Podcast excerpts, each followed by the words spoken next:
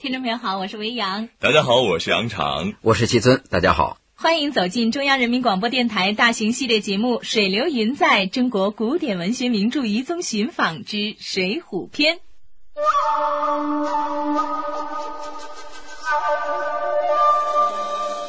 晁盖临死的时候说了：“谁给我报了这一箭之仇，谁要捉住射伤了我的史文恭，谁就是梁山的寨主。”这回打曾头市是卢俊义捉住的史文恭，所以宋江一定要让卢俊义当这头把金交椅的大寨主。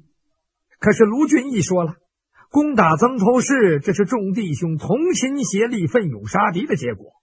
卢俊义呀，不当这一把手。弟兄们对宋江感情深，当然不愿意宋江让位。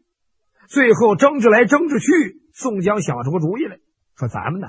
事平天定，梁山坡东有两个州府，一个叫东平府，一个叫东昌府。这两个州府有不少的钱粮，我们现在就去攻城借粮。我跟卢俊义、卢员外抓阄，抓着哪座城就打哪座城。先攻下城者就是梁山的寨主。结果这一抓阄啊，宋江抓的是打东平府。卢俊义抓的是打东昌府，唉，郁闷呐！哎，你说这晁盖有遗言，谁替他报了仇，谁当着山寨头领。可是偏偏是卢俊义在曾头市捉了史文恭，这宋江可怎么收场呢？宋江要不做这第一把交椅，这《水浒传》还有什么看头啊？哎，我真替他捏把汗。要我说，你着什么急呀？后面不是还有一出抓阄定胜负的好戏呢吗？是啊，不过这个抓阄定胜负其实也没必要啊。你看事情是明摆着的，大伙儿呢都拥护宋江，他其实就是直接当头领，大家也服啊。哎，不过宋江还得做这出戏呀，偏偏是要抓阄决定。你看这是天意，想不服也不成了吧？其实就算他抓着了东平府，也不一定他就能先打下来。嗯，那是人家卢俊义故意让给他的。你看，本来那个吴用呢是分配在卢俊义身边一块去打东昌府的，然后呢还半道里跑过来给他出主意。嗨，反正这东平府是先打下来了，而宋江呢也顺理成章的当上了水泊梁山的老大。哎，总之呢，东平这个地方啊很重要。他这是梁山英雄排座次之前的最后的两次战役之一，当然，呃，接下来就是打东昌，就决定了宋江老大，卢俊义老二。可以说呢，这次战役决定了宋江坐上第一把交椅。哎，说的这么热闹，咱们赶紧到东平府去看看吧。哎，先别忙看呢，咱们先听听东平县的史志办主任姜广志是怎么说的。东平周城镇，过去的叫东平周城，这个城呢是有一千多年的历史。是从宋咸平年间送来到这个湖底头搬过来的。过去的老东平、东平国、东平郡、东平州这个城啊，现在都已经淹没到东平湖底了。我还是有点搞不清楚，这水浒英雄借粮的东平府，到底是现在这个周城镇呢，还是水底下那个老东平府呢？哎，这呀就得算算呢。宋朝的咸平年间和这个宣和年间，他谁在前谁在后了？咸平年间是在公元一千年前后，而水浒英雄活动的宣和年间是在公元一一二零年前后。这不就明白了吗？这个江主任说的东平州城，也就是现在这个州城镇呢，它是北宋咸平年间搬过来的。水浒英雄借粮的东平府就是这儿了。在当时呢，这个东平府应该是才建了一百多年的新城。当时这个是一个水城，啊，一片片的都是荷塘，嗯，那个当时说，嗯，四面荷花三面柳，一层翠水半层湖，嗯，都是形容大明大明湖济南那个全城的那个镜头都是搬到这来。当东平建国以后，在一九七几年的时候，也是逐水泛滥。东平这这个城，你像晚上下大雨，都得那个警拉警报。老百姓都得起来，起来以后，俺马上水要进城了哈，大家做好防心。咱现在要看的水的这个城是我画的这个红点儿。嗯。现在，当时在这个城里搬出来，东南十五里温水之阳相迎战的这个新城，这是运州城啊，东平府当时的东平府城。嗯。这个城是哪年搬搬出来的呢？宋咸平三年，公元一零零零年，城皮一水，这是搬到这来的。哎，说真的，当时我杨敞还有张希，我们走到老东平州城这个地方啊，也就是州城镇呢，到处都是水，哎，就像是走在这个水田里边一样。嗯，汽车正像是穿过了水田，来到一处清静的小镇。嗨，依稀可见宋代的牌坊，还有昔日州府的断壁残垣。啊，这秀丽的江北水城。等会儿，等会儿，又开始忽悠我了。咱可是山东人，这江北水城指的明明是聊城，可没说是东平啊。哎，这个聊城呢是江北水城，那没错。聊城呢就是宋代的。东昌府，咱们开头不是说了半天吗？打东平府啊，打东昌府的呢。嗯，这个现在的东平就是东平，那现在聊城呢就是东昌啊。这东平府呢，本来也应该成为江北水城的，之所以没有那么著名，是因为在一九七九年，东平县城又迁到了另外一个地方。这老县城现在只是一个小镇了，叫做周城镇啊。又迁走了？怎么这水把人赶得到处跑啊？可 不是，东平这么个大县城，嗯，实际上都是。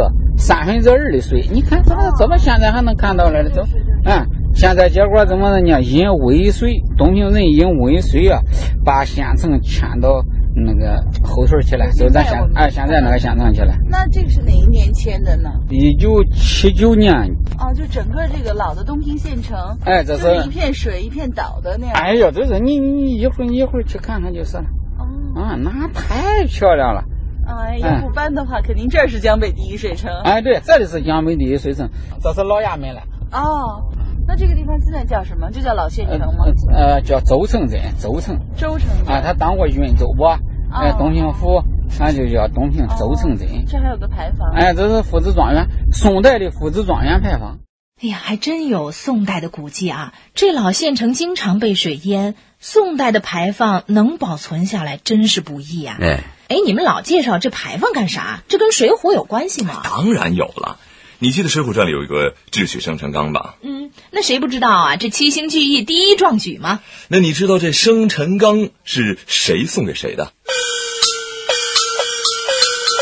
话说北京大名府的梁中书，他收买十万贯金珠宝贝，送上东京与他丈人蔡太师庆生辰。哎。这跟父子状元牌坊有什么关系啊？嘿，这父子状元他就姓梁啊！姓梁，这么巧啊？哎，岂止是巧啊！再说这个父子状元吧，他们再接一辈出了个叫梁子美的，在水浒时期就是北京大名府的元帅。哎，这有点意思，有点意思吧？说不定这个梁中书就是以梁子美为原型写的呢。梁中书给蔡京，那不是送送送生辰纲？送生辰纲为什么写梁中书？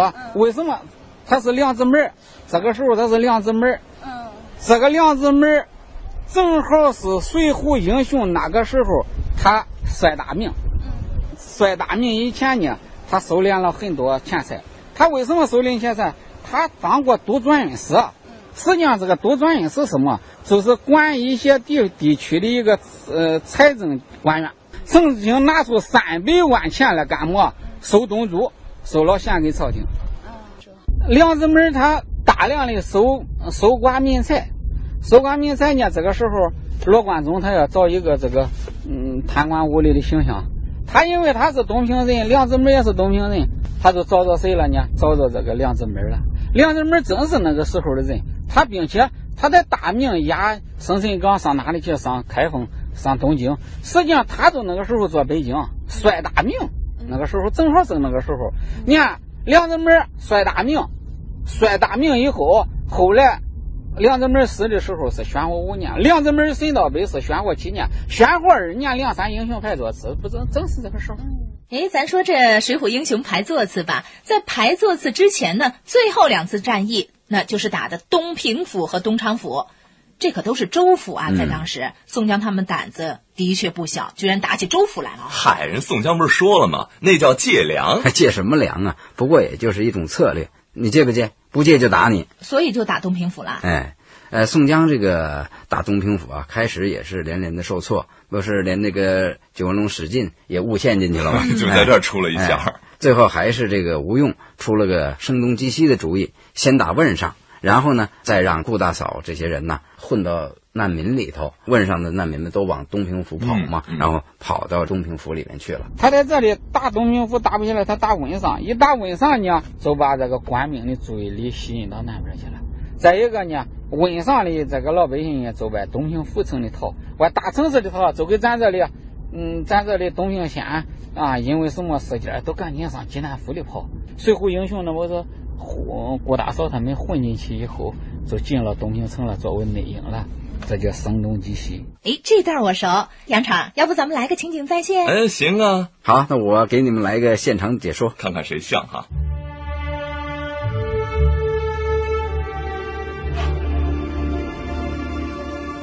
牢中间的史大郎是我救的主人，自从离了又早十年，只说到在江湖上做买卖，不知为甚事陷在牢里。眼见的无人送饭，老身狡猾的这一口饭，特要与他充饥。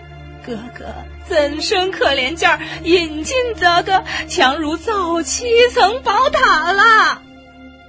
嘿，他是梁山坡的强人，犯着该死的罪。哎，谁谁敢带你进去？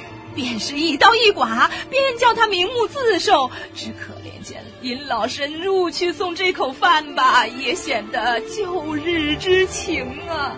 顾大嫂可怜兮兮的，终于混进牢里去了。见着史进，还没来得及说话，又出事儿了。我那婆娘啊，玉不通风！哎，谁放你进来送饭？哎，急忙出去，饶你两棍。就走就走，越进越打仗，交进牢中自挣扎，这不就出去了吗？哎，不一样，你这个顾大嫂啊，哭的倒是很真切。可惜史进呢，还是搞错了日子。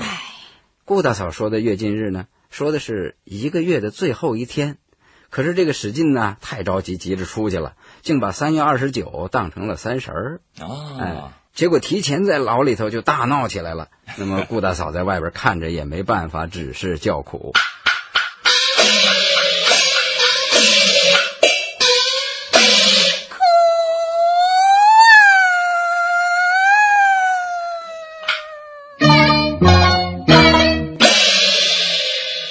嗯这句苦叫的挺真切的啊！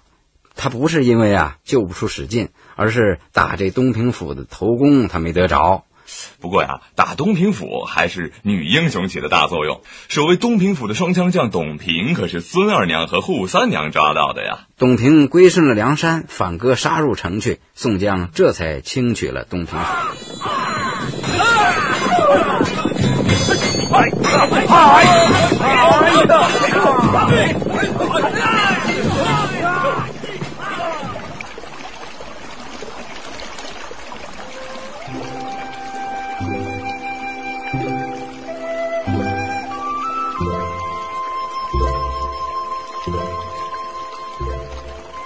啊，沧海桑田，这样的话说起来呢，感觉好像十分久远的事情。不过，在鲁西南，这种变迁又是很平常的事情。因为啊，这一带呢，它地势低洼，黄河呢又经常的改道，所以许多城镇都有过被水赶着呀搬来搬去的那种经历。是啊，史书记载呢，这鲁西南一带曾经有八百里的水坡，现在的东平湖还有两百零九平方公里的水域呢。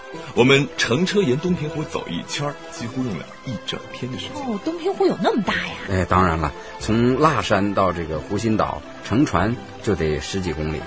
是啊，一到东平县就会觉得空气特别的湿润，浩渺的湖水波光粼粼，湿润的空气中弥漫着鱼香。我真想荡舟湖上，只为那千年的故事。做起诗来了。说起这个东平湖的历史沿革呢，远古时期叫大野子，也叫巨野子。到了北宋时期叫梁山泊，因为水上北移，后来呢。因为黄河多次改道，又形成了呢北五湖，其中有一个湖叫鞍山湖，也在现在的东平湖以内。根据这个历史沿革，东平湖呢这一片水啊是过去梁山泊的唯一一存水域。因为这有大面的大片的这个水面呢在东平，嗯，所以呢这最后呢定名为东平湖。从三九年以后叫东平湖，哎，就是过去的梁山泊。咦，杨厂。该我考你一考了吧？你说这《水浒》的“虎”字当何讲呢？拜托你考点难的好不好啊？虎字当然就是水边的意思了。嗯，虎是水边的意思。那《水浒传》呢？这部书它是水浒水浒水泊边上的故事，没有鲁西这片水，没有宋代的梁山泊，没有这个故事。正因为梁山泊那个时候烟波浩渺，那个逐水泛滥，过东平里有积水，有温水，呃，有特别是河水，就是黄河。逐水泛滥，应该说这个时候，应该说在东平东原大地上吧，东平古城东原，在在一个鲁西这个博大的区域内呢，逐水一泛滥的时候，往往出来一个民不聊生，民不聊生到极点以后，就是大贼想起义的那个劲。水浒故事里应该说，呃，作者捕捉到的那个镜头就有了，所以引发了水浒故事的。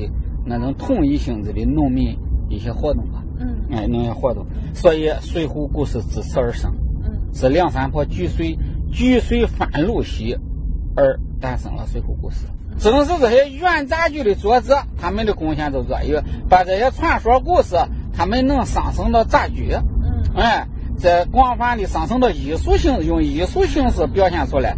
哎，在这个这样呢，它都艺术加工以后吸引人了，所以流传越来越广，内容越来越丰富。哎，应该说涉及的水浒人物越来越多。嗯嗯，最后由作者罗贯中最后广泛的收集成册。哎，这位东平文物所的这个吴先生啊，说的很有道理。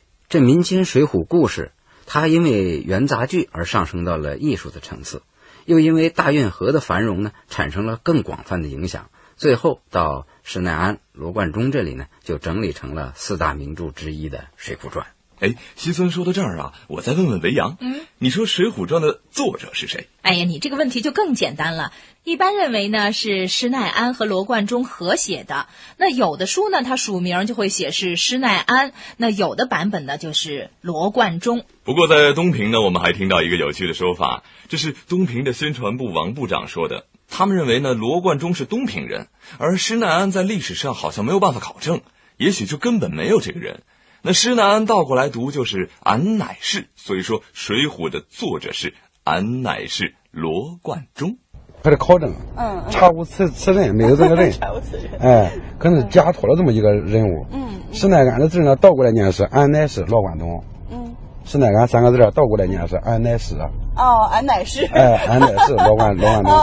因为施耐庵在这个在在在中国的这个考证查无此人。哎，没有没有这么个人。王部长讲的这个既是个趣闻，当然也是一家之言了，是吧？如果到了这个山东郓城县那个地方呢，呃，人们就不这样认为了，人们就比较相信呢是施耐庵写的，因为他们认为。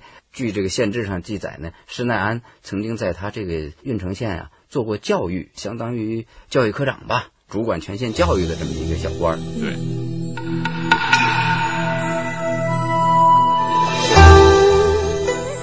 水浒传》呢，到今天还是给我们留下了很多的谜团，这些个谜团也许解得开，有的也许就解不开了。嗯不管能不能解开这些谜团啊，我们寻踪呢总是有很多让人吃惊的发现，真是太好玩了。咱们下站去哪儿啊？哎，下一站到时候就知道了，保证让你惊喜不断。对。